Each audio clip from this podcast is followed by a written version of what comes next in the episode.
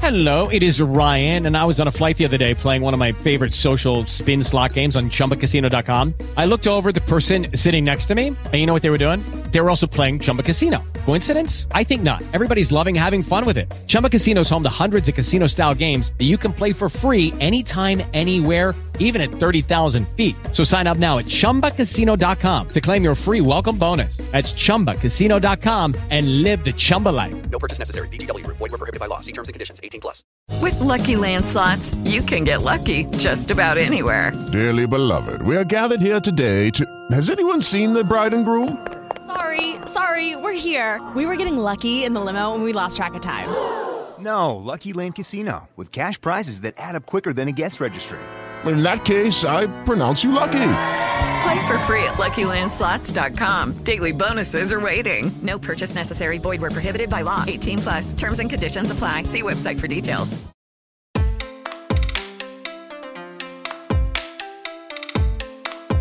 Toda vida possui um começo, e todos nós, enquanto seres humanos, já fomos crianças. Esse momento inicial, representando a nossa fase infantil, pode ser considerado como o mais importante para o desenvolvimento humano, já que as experiências vivenciadas nessa fase têm a capacidade de impactar as pessoas adultas que nos tornamos ou nos tornaremos. Isso significa que a forma como as crianças e os adolescentes são tratados e vivem possuem um efeito direto em como a sociedade se comporta comporta e progride em seus diversos âmbitos. Assim, a proteção desse grupo é fundamental para seu desenvolvimento enquanto indivíduos, tendo a sua dignidade e os seus direitos humanos respeitados. Para isso, existem os direitos das crianças e dos adolescentes, e, para entender quais são esses direitos e qual a sua importância, hoje vamos conversar com a Mariana Scófano Martins, estagiária de contencioso civil e arbitragem do escritório Matos Filho.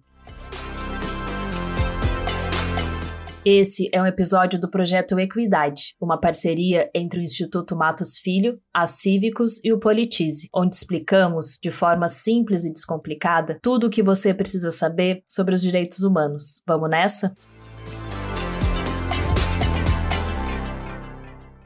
Olá, Mariana. Muito obrigada por participar e contribuir com a gente no projeto Equidade. Oi, Flora. Obrigada a vocês pela oportunidade para falar de um assunto tão importante. Mariana, para começar, antes da gente falar sobre os direitos em si, você podia explicar o que significa ser uma criança ou um adolescente, tanto no sentido jurídico quanto sociológico? Primeiro, a gente pode começar falando da definição legal. A lei de referência dos direitos da criança e do adolescente no Brasil é a Lei número 8069, de 13 de julho julho de 1990. Ela é popularmente conhecida como Estatuto da Criança e do Adolescente, ou simplesmente ECA. Segundo o artigo 1 do ECA, criança é toda pessoa que tem até 12 anos de idade, e o adolescente é toda pessoa que tem entre 12 e 18 anos de idade. Mas a nossa lei brasileira é diferente um pouco do conceito que é adotado pela Convenção da ONU de 1989. Essa convenção internacional não traz o termo adolescente, ela simplesmente define que criança é todo mundo que tem até 18 anos. É por isso que é bem comum a gente ouvir as pessoas pessoas falarem criança se referindo a uma pessoa mais velha, como um termo genérico, mesmo se a pessoa já for um adolescente. E tecnicamente isso não está 100% errado. Agora, de um ponto de vista menos jurídico, os psicólogos e os pedagogos comumente falam que crianças são pessoas em desenvolvimento. Ou seja, crianças e adolescentes ainda não chegaram ao discernimento completo de um adulto, e por isso que elas merecem atenção e cuidado. Mas para além dessa definição, esses profissionais alertam que cuidar da criança é também dar respeito a ela. Então, reconhecer que ela está em desenvolvimento, mas mas que continua mesmo assim sendo uma pessoa digna, que merece ser tratada com dignidade e ter seus sonhos, anseios e preocupações respeitados, sempre na medida do possível. E o que são exatamente os direitos das crianças e dos adolescentes? O que eles garantem para a infância e para a adolescência? Para responder essa pergunta, eu vou dar uma rebobinada histórica, porque os direitos das crianças e dos adolescentes mudaram e evoluíram muito ao longo do tempo. Na Roma antiga, a família romana era baseada no pater família, que basicamente significa poder paterno. Então, os homens eram verdadeiros chefes da família, eram donos dos seus familiares. As crianças e os adolescentes eram tratados como bens, coisas do poder paterno e não eram considerados como cidadãos, assim como outros membros da sociedade romana que também não eram vistos como cidadãos, como mulheres, pessoas com deficiência, pessoas escravizadas, imigrantes. Então dá para ter uma ideia de que não havia qualquer tipo de discussão sobre desenvolvimento livre, pleno e digno das crianças, como eu falei mais cedo. Avançando bastante na história, até meados do século XX, a disciplina desses direitos no Brasil funcionou como uma doutrina chamada doutrina da situação regular. Basicamente, foi uma época bem repressiva, com a criação de instituições de abrigo para jovens que eram abandonados e de unidades de ressocialização para jovens infratores, como era a antiga FEBEM. A leitura era bem binária, ou o jovem era carente e precisava trabalhar desde muito cedo para ajudar a família sem poder estudar, ou ele era considerado um delinquente porque começava a cometer pequenos delitos e acabava encarcerado. Não preciso nem dizer que essa era uma visão que hostilizava majoritariamente a infância pobre e excluída socialmente do país. Essa visão não foi embora completamente, mas felizmente ao longo do século XX houve muitas discussões sobre o tema e esse cenário da situação irregular começou a mudar. Com a promulgação da Constituição da República de 1988, a gente entra na fase atual e até então mais protetiva dos direitos das crianças e dos adolescentes, que é chamada de doutrina da proteção integral. Em resumo, hoje a gente entende melhor que as crianças e adolescentes são pessoas dignas, ainda em desenvolvimento e que merecem ser ouvidas e respeitadas, tanto pela família quanto pelo Estado e pela sociedade. Mas exatamente que direitos essa doutrina da proteção integral promove? Bom, o marco legal da proteção integral é o ECA, como eu já disse mais cedo. A gente tem também, além dele, o artigo 227 da Constituição. Nesse artigo são previstos direitos bem abrangentes, como direito à vida, direito à saúde, direito ao lazer, direito à educação e tantos outros. Já no ECA, a gente tem direitos bem mais definidos. É o que a gente do mundo jurídico chama de implicação prática dos direitos constitucionais. Então vou dar um exemplo. Se na Constituição eu tenho direito geral à educação, no ECA eu vou ter a obrigatoriedade dos pais de matricular suas crianças na escola. Se na Constituição eu tenho direito à vida e à saúde, no ECA eu vou ter a obrigação da criança estar em dia com o calendário vacinal. E por aí vai. Qual é a importância desses direitos na proteção integral e na garantia do desenvolvimento pleno das crianças e dos adolescentes? Primeiro de tudo, a gente tem que entender que crianças e adolescentes são pessoas vulneráveis, principalmente se elas pertencem a grupos sociais menos abastados. Então é por isso que a gente diz que a defesa dos direitos das crianças e dos direitos humanos em geral tem que ser constante e não pode abaixar a guarda, porque basta uma mera desatenção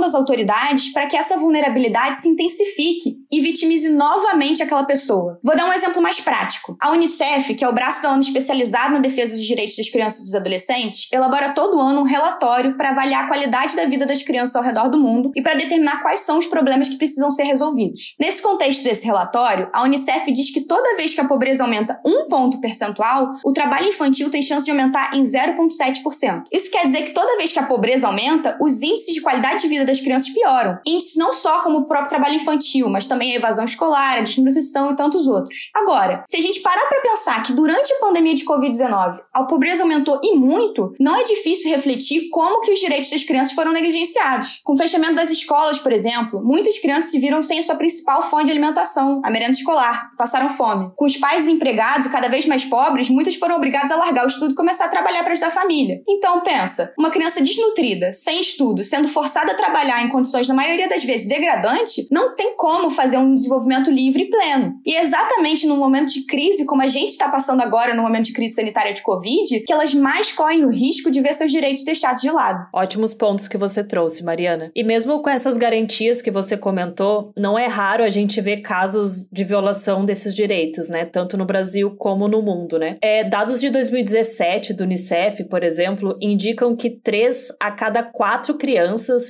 de 2 a 4 anos de idade estão sujeitas a algum tipo de violência. Por que, que isso ainda é uma realidade? Isso vem de origens muito antigas enraizadas na nossa sociedade. A gente tem a falsa impressão de que as crianças não são pessoas só porque não são adultos e ainda estão em desenvolvimento. E porque elas não seriam essas pessoas, é que a gente poderia mandar nelas completamente e repreendê-las de um jeito que a gente bem entende. Ah, é só um castigo, é só uma bronca mais incisiva para ela aprender. Mas não é bem assim que funciona. A gente enxerga e muito mal os efeitos que a violência pode ter na criança para o seu crescimento. O desenvolvimento cognitivo, o aprendizado pedagógico da criança que sofre violência é muito abalado. Além da própria confiança que ela tem em pessoas mais velhas, que deveriam cumprir o papel de protegê-las, mas no contrário, maltratam e castigam. Para mostrar como esse pensamento é tão enraizado na cabeça do brasileiro, a lei da palmada, que criminaliza castigos corporais e tratamento degradante e cruel em crianças, só foi promulgada recentemente, em 2014. Então, a violência contra crianças é uma problemática ainda muito forte que precisa mudar urgentemente. E por último, o que, que a gente deve deve e pode fazer enquanto sociedade para que os direitos das crianças e dos adolescentes sejam cumpridos? Essa é uma ótima pergunta, Flora. Como eu já disse, a Constituição Federal do artigo 227 diz que a responsabilidade pela proteção das crianças e dos adolescentes é da família, do Estado, mas também da sociedade. Então, todo mundo tem um papel nessa história. É sempre importante lembrar que a gente tem o Disque 100, que é uma linha telefônica gratuita para receber denúncias de infração de direitos humanos. Além dela, a gente tem o Ligue 180, que funciona pelo direito das mulheres e das meninas. Então, se você presenciar ou ficar sabendo de alguma informação, de algum caso de prostituição infantil, trabalho infantil, negligência, violência física, sexual ou psicológica praticada contra crianças e adolescentes, esse é mais um canal que se pode ter contato com as autoridades. Para finalizar, outra coisa que pouca gente sabe é da votação para membros do Conselho Tutelar. O Conselho Tutelar é o órgão responsável pela proteção direta dos direitos das crianças e dos adolescentes e é quem pode ter mais celeridade para resolver qualquer denúncia. A votação acontece de 4 em 4 anos e é sempre em outubro, um ano após as eleições presidenciais. Então, 2022 é ano eleitoral presidencial. Em 2023, a gente já pode votar pela melhor composição do Conselho Tutelar da sua localidade. E assim a gente pode exercer nossa cidadania na defesa dos direitos das crianças e dos adolescentes.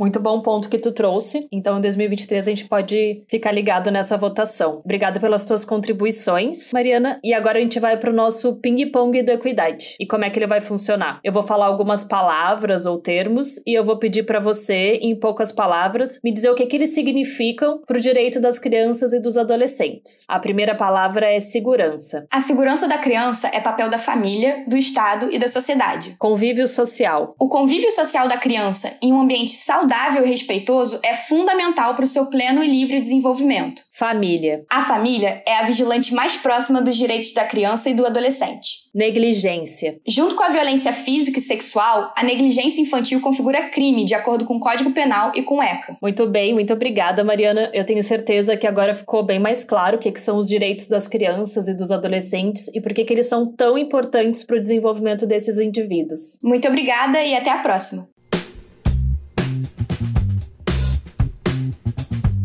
As crianças e os adolescentes precisam ter acesso a todos os recursos essenciais para terem uma vida digna, para que possam, assim, impactar na construção de uma sociedade mais próspera. Como foi conversado, os direitos das crianças e dos adolescentes possuem um papel fundamental nisso, servindo como instrumento de proteção desses indivíduos para que tenham a capacidade de se desenvolver social, cultural, psicológica e fisicamente. Logo, esses direitos não devem ser menosprezados e muito menos negligenciados. Ao contrário, devem ser fortalecidos e implementados de maneira efetiva para que as crianças e os adolescentes sejam tratados de forma adequada, principalmente por esses direitos terem sido conquistados recentemente, marcando um longo tempo de desconsideração em relação à proteção especial desses indivíduos. E para entendermos melhor sobre esse processo histórico, na semana que vem voltaremos com mais um episódio do Equidade, falando sobre a história do direito das crianças e dos adolescentes. Por hoje ficamos por aqui. Agradecemos imensamente a Mariana pela participação e esperamos que você tenha gostado desse episódio. Ele é um dos vários conteúdos conteúdos que produzimos no Projeto Equidade, uma parceria entre o Instituto Matos Filho, a Cívicos e o Politize. Além desse podcast, você também pode conferir os nossos conteúdos em formato de texto e de vídeo. Acesse a página do projeto no portal do Politize e confira tudo o que você precisa saber sobre os direitos humanos. Até a próxima!